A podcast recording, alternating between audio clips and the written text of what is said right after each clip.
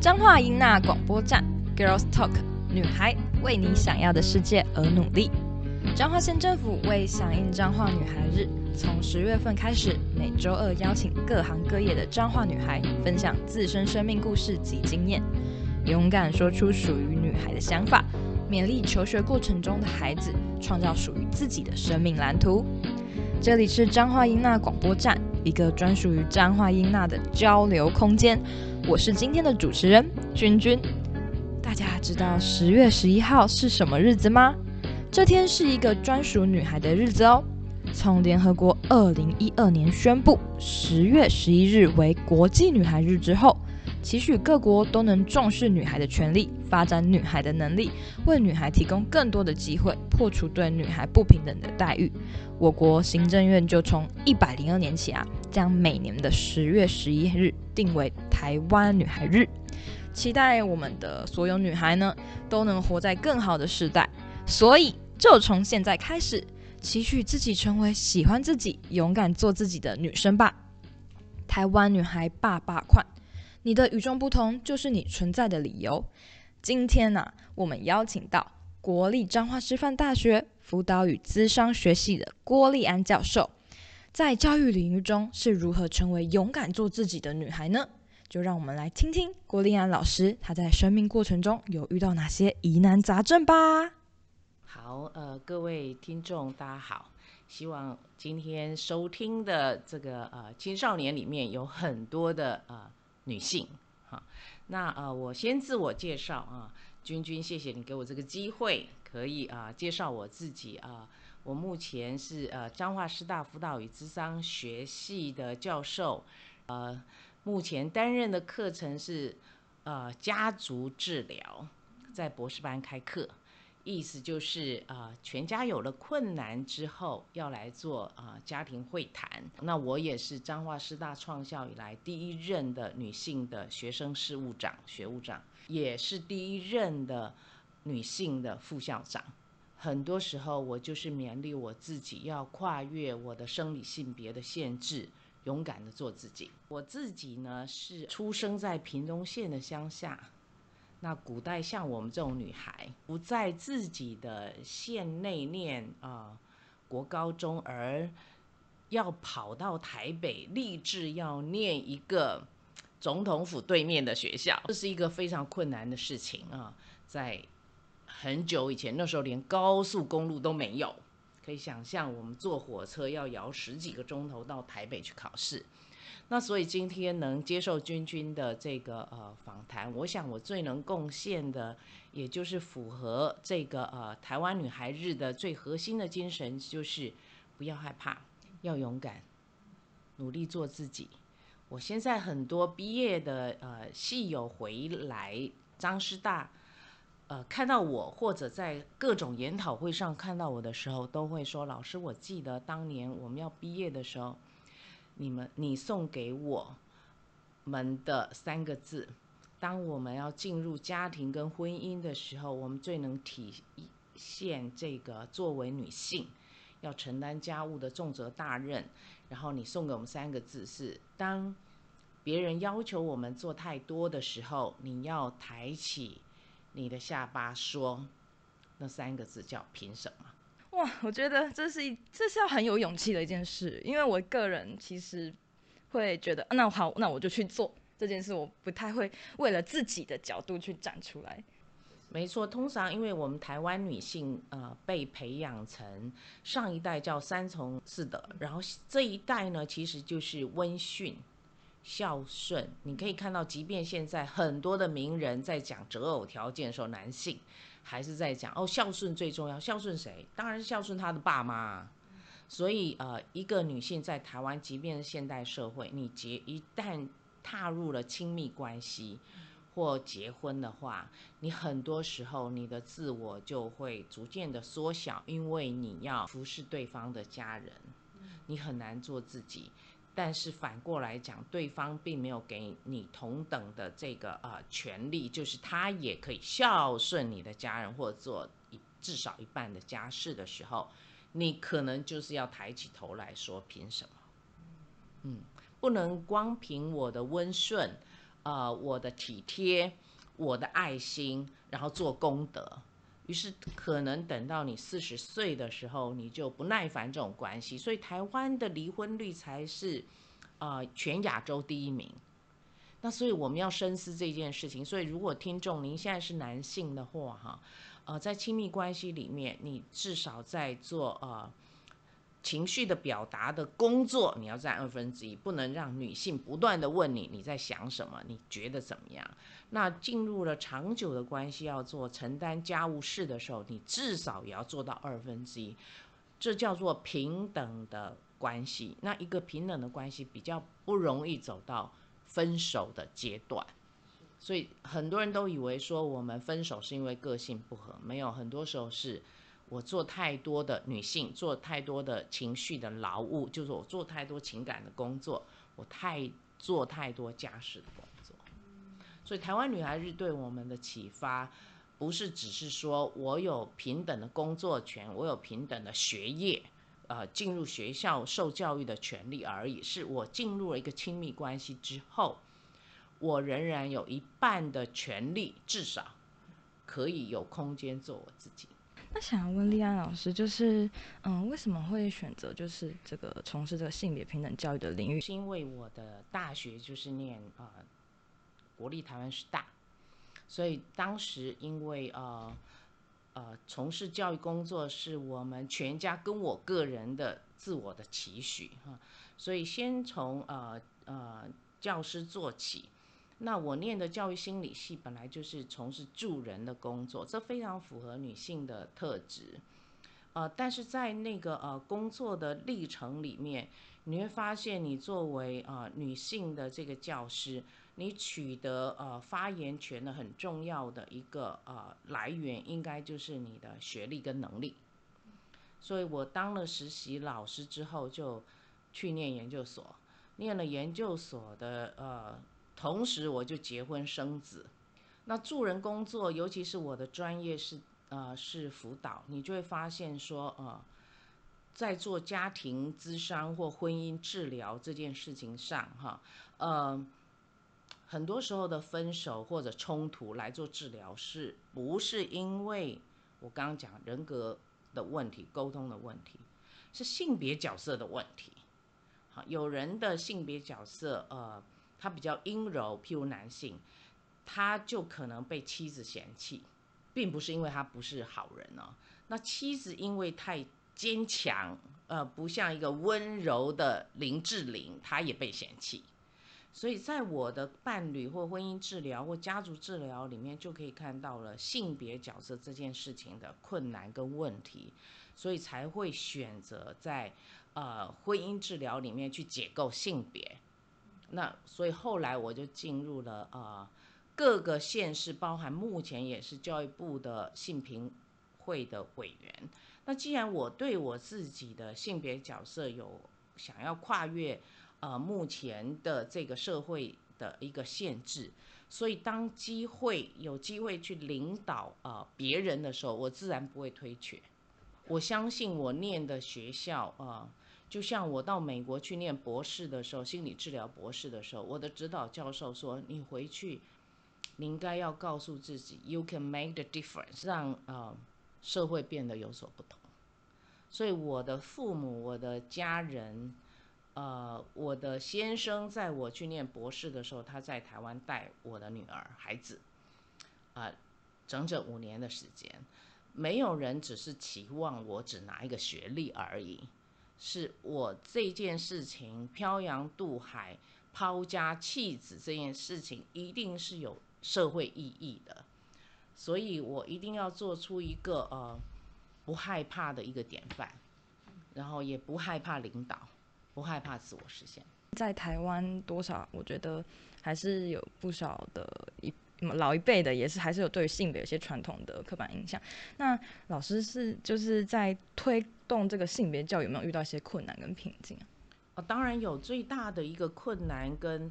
瓶颈，可能就是你会面对很多质疑，说那这样最终呃，女性，你们想把女性带到哪里去？那对我来讲，这个问题呃是一个呃很容易回答，反而是问题问问题的人有点问题，就很带到哪里去，就带到一个他跟自己和解，跟自己喜欢自己的性别，还有这个社会允许他做他自己。我就是性平教育就是要带到这里嘛，每一个人不会因为自己的性别、性倾向、性别特质而受到社会文化的一个限制，而可以做自己。所以呃。最大困难就是民众或一般人的不理解，以为说性平教育等于女权教育要打倒男性，没有。我刚刚讲了很多男性，他也在关系里面受苦，因为他不是那种传统上他可以，他愿意啊胸怀大志养家活口，他还蛮希望能在家里面带小孩做家事的。这种男人应社会应该也要给他们机会，然后。只要是双方可以，就是进入亲密关系，双方可以去呃协调自己的性别角色，他就达到平权的一个目的。那更不要讲同志的伴侣这件事情了。嗯，那在推动啊同婚的时候，你也会碰到更多的阻力。那在这个困境中，老师有没有就是你非常很印象深刻，就是不太好去呃推动的一个可能事件，就是性别平等的部分？嗯，刚刚我讲就是，譬如说有很多人会质疑说，那性平教育要啊走到哪里去？那另外一个困难就是，也因为我们多数啊呃师资培育的老师在大学或研究所阶段很少受过这方面的训练，因此现在一零八课纲就是性平的概念是融入嘛？那你没有受过这方面的训练，所以你要融入的时候都。有很大的一个困难，所以印象深刻的就是每一次在研讨会上，就要遇到很多我们的啊基层的教师也好，或大学的教授也好，反问我们说，嗯，融入是该怎么做？这是第一个。第二个，融入有可能就是融化，哦，那这个大当然就是最困难的地方。但是，呃，教育是百年大业，然后性别平等应该会是一个不能回头的。呃，趋势，不管是台湾社会趋势，还国际的趋势，所以我们都应该克服这种训练上的障碍，呃，也应该要在家族的治疗，这是我的专业，呃，遇到这些长辈、父母硬是用性别角色的刻板的印象去要求他的下一代的时候，我们智商师要怎么被训练在那个智商的情境里面可以转换？父母的概念，这大概都是啊，日常我们日常的困难啊，不会是啊某一天才特殊的才出现的困难。嗯，老师，您身为就是呃以老师的身份，有受到因为您是女性而有受到歧视或剥夺的问题吗？哦，那当然有，那叫玻璃天花板，就是所谓的玻璃天花板是说，别人告诉你说你你是可以呃 to the limit 可以。飞到最高，可是其实有个透明的天花板在那里挡住你，是因为譬如说，呃，女性在领导校务上，你最常被问的说，你可以募款吗？哎，募款都要喝酒哎，好，你可以领导大家吗？很多 social 的场合，你你可以 enjoy 吗？哦，那那如果你想要从政的话，那你作为一个女性，你对呃婚丧喜庆这种场合，你可以。呃，面面俱到嘛。那其实我们女人的训练里面，就是我们社交的方式跟男性不同，我们跟人做朋友的方呃方式很不同。所以呃，表面上你不会被歧视，可实际上在你被问这些问题的时候，你就知道玻璃天花板在哪里。因为我们的形式的规准仍然是呃以男性的行为规准来作为一个设计。就譬如简单的来讲说，你在职场。你最保险的女性的穿着就是白衬衫跟黑西装外套或长裤，你可以想象总统的样子。我作为呃一个呃目前是台湾辅导与智商学会的理事长，我走出去，然后各位呃如果你们看得到荧幕的话，就会看到我穿呃无袖的粉红色的上衣，然后粉红色的花的裙子，红色的袜子，粉红色的耳环。可能你用男性的规准来讲，哎，我们放心把这个领导权交给这么女性化的女性嘛？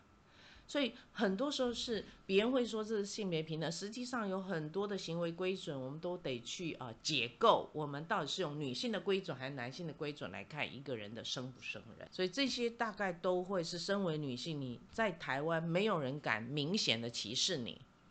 但是是呃非常幽微的歧视，那种隐性的歧视，非常隐性的。所以你开车的时候，你你就很知道你是被歧视，你车窗摇下来。在美国其实是讲说啊，woman drive，这台湾呢就是三宝，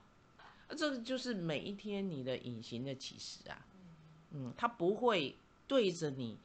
吐口水或骂你三宝，可能他内心就是 OS，那你就知道这就是厌女情节。就像有时候开车在路上，然后如果遇到前面可能开比较慢还是什么，然后有些人人就会说啊，你们应该说是女女女驾驶。哦，没错没错，这就是性别歧视。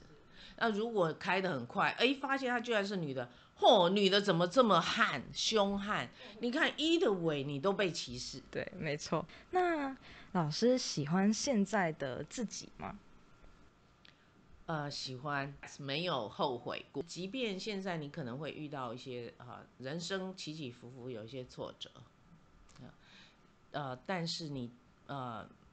晚上扪心自问，这是不是你要的生活？那就譬如刚刚你们在呃架设这些机器的时候，我去呃印出我这个周末要去呃高雄办的一个呃女性主义家族治疗工作坊，用女性主义的精神来训练我们下一代怎么做教育治疗。我可以看到很多的学员有一些呃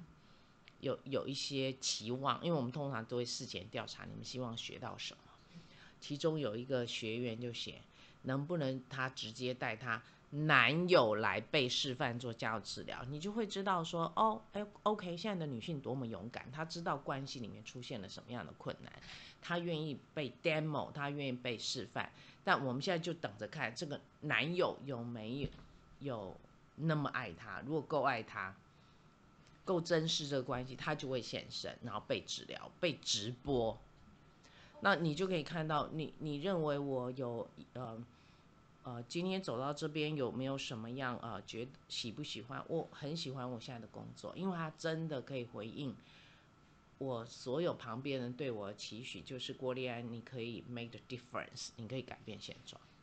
这样感觉起来，老师就是在这个历程，嗯，生命历程也好，或者是在性别平等教育这个这一条路，好像是不是大部分的人都非常的。给你就是支持啊，我知道有很大的一部分人可能不支持，但是作为一个人，不管男人跟女人，嗯，我我常常呃被问到这个，说不支持你有压力吗？我说压力当然有啊，但你处理压力的方法就读书啊。就你在书中，你可以找到力量。你知道你不寂寞，你知道你的想法没有太奇特，你知道你落后了欧美国家的这种性平的趋势二十年。所以我现在讲的，其呃可能对别人来讲有点太过激进，但是就对于世界的趋势来讲，你台湾不能落后太远。就譬如说我们现在呃看到的这个呃。呃，女性的资优生被男老师性侵，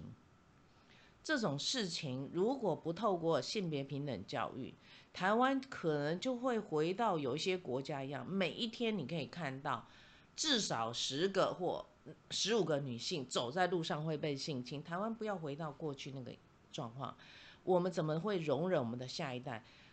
乖乖的上学会被老师性侵这件事情啊？那这个都必须要透过性别平等教育，你有很多的贯穿性别主流化的政策或目前的课纲，那你知道你所想要 promote 的理论概念，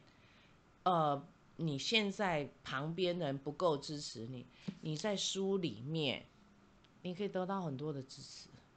大家就是这样想的，你这个同行是这样想的，你就不会觉得太寂寞了，或最伤感的就是，你想要 empower 充权的这些女性，或我们下一代年轻的女性，问你说：“老师，我们其实不需要这样。”时候，你的心脏就会开始痛起来。就是你发现你想要冲拳的那一群人，反而自己喜欢在委屈跟屈从的状况里面，那种感觉是太惨了。就说你面对，譬如说有权利的人，他觉得会被你剥夺，然后他反抗你，你就 OK，因为。本来这是自然的人性的反应，但是那些委屈的人，就譬如说他被打了十年，然后你在教治疗里面说，你有没有想过要啊离开？结果他居然说，你怎么会有这么大胆的想法？你这样会害了我们的时候，你就心脏就开始痛了，想说很多的我们确实被压迫而不自觉，然后那些被压迫的。呃，女性反而觉得你不要拉我出来，哦，那种感觉是比较痛苦的。那老师，您的职业生涯有什么下一步的规划？哦，其实我已经退休了，但是我还在这边上课。那我的规呃，也担任了辅导学会的理事长。我的规划就是继续呃，坐育英才。继续在不管教育部的会议里面、卫福部的会议里面，还有各县市的相关的会议里面，去倡议台湾女孩的权益。嗯，包含呃，在座如果呃听众呃可以发现，我目前呃各级学校都有学生怀孕辅导要点。意思是什么？如果我在十八岁以前啊。非预期的怀孕，在过去都会被歧视。这种女孩，那我们现在就是要求，不仅不歧视，而且要把所有相关的教育辅导资源送到这些啊非预期怀孕的十八岁以下的女性，让他们不会因为怀孕这件事情毁了自己的人生，反而是因为透过这件事情能得到大家的协助，所以要去污名。那因此还有很多事情可以做。那人生很长，即便是说一个呃女性在离开了职场之后，如果在座也有高龄的女性的话，嗯，那可能也就是可以有一个美好的黄昏的人生的啊期许，你可以做很多自己想要做的事情。那老师怎么看？就是现在台湾这个社会对就是性别平等是不是有比较像过往就是不同，比较进步一点？哦，我的学生都会用呃二分法来讲这件事情。老师，我们是受过性别平等教育的一代，老师他们不是，呃，用这个 gap 来描述上下两代的不同。那这一件事情也说明了两千零四年立法的性平法，其实对台湾的不同的性别、不同性倾向的下一代造成了重大的影响。所以我倒是呃。不仅是建议我们的下一代要更坚强、更勇敢，我也要建议我们的上一代要去聆听我们下一代的心声，因为毕竟我们受的教育是很不一样。那呃，在这里呃，亲子关系很多冲突紧张是来自于我们的教育的不一样。就比如我刚刚不是跟啊君君分享说，当我觉得寂寞，也就是跟别人不一样的时候，书是我很好的依靠。知识是很好依靠。那长辈如果觉得嫌下一代长得不像我们的时候，不不要急着去责备他们，而是去多念点书吧，都多参加台呃彰化的家庭教育中心的活动，张老师的活动，文化局的活动，哈，还有社区大学的活动、妇女大学的活动，你就会发现，呃，原来。不是事件，还有另外一片天，是你可以透过你的进修，可以让你跟你的啊下一代有更好的相处的品质。你想要问老师，就是嗯，我嗯调查一下老师的一些在张师大的一些历程资料。老师在学校有成立那个性库社，是的。这样想请老师分享一下，给这些我们彰化英娜的孩子听听，就是这个社团是它的内容。我担任学务长之前，呃。我们的性别社团是啊，全国呃第六个成立的呃性别社团啊，大学有一百六十所左右，我们张师大是第六个有性别呃社团，但是在我担任学务长之前，它是所谓的地下社团。所以我上任的第一年就很很积极的想要把它变成是一个正常的社团，因为所谓正常社团，你才有社费，你才有公开招揽社员。啊，学校的资源才会送进来，所以我们很快就让它成为正式登记有案的社团。那性酷社那个那个酷其实也很酷，因为它是英文叫 queer，就是 LGBTQ 都称为 queer。所以当年我们在推动这个社团的时候，他做了很多啊，跟呃我们彰化呃彰师大校内。呃，出了刊物啊，我目前为止都还保留着当时我们出的单章，还有刊物，就是 promote 全校的师生的一个呃性别平等的概念。那它真的引起了很多的回响，我们的社团还当年得到了这个呃全国的社团啊奖赏大赏之一。然后，民国九十六年，在啊，我担任学务长任内，我们张师大得了全国的性别友善典范校园奖。那这些都是一个呃，鼓励我们继续做一个对的事情啊。所以你刚刚上来的那个楼梯上，应该可以看到很多的彩虹旗。嗯，在我的办公室里面，你也可以看到，就是我们用各种方法去支持性别处境不利的。这些青少年，所以我们很多大一的新生进来，一看到我们的旗帜就觉得很安心，会觉得我不会因为我的那个呃性少数的身份而被歧视，然后他又可以有社团去，他就不会觉得很孤寂，所以就减少了啊 LGBTQ 族群的啊忧郁跟自杀的倾向。因为孤独是忧郁跟自杀最大的凶手，所以性酷社应是我们非常骄傲的社团。最后呢，想请丽安老师给我们收听彰化音乐广广播站的听众跟台湾女孩们一些建议。我前面其实一开始就讲了，不要害怕，每一个人都是独特的个体，每一个人身上都有自己呃最美丽的。最光亮的地方，然后去发展那个最美丽跟最光亮的地方。不要因为自己的性别而抹煞了，或者是遮掩了我们光亮地方。不要害怕飞得更高更远。那在你呃人生的路途上，筛选伴侣或筛选好朋友的唯一的因素跟条件，就是他可不可以支持你。飞得更远、更高。若你的好朋友或你的伴侣手上拿着一支剪刀，剪掉你的羽毛、修整你的羽毛的话，离开他。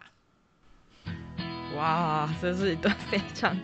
非常有勇气的一段话。也希望我们的呃听众，还有我们的张焕英娜们，就是呃听完丽安老师的分享，有不同的在对你们生命间有不同的感受。